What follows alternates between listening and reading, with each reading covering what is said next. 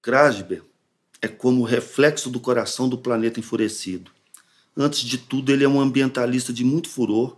que, com seu olhar poético sobre a natureza cavalcada, devastada e queimada pela brutalidade humana, pratica sua arte deslocando restos e vestígios de árvores calcinadas através da escultura,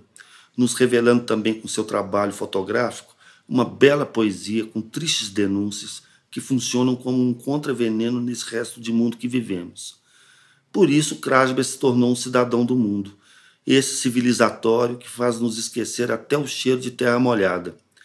Ele está para a natureza, assim como Darcy para a educação e os Vilas Boas para questões indígenas.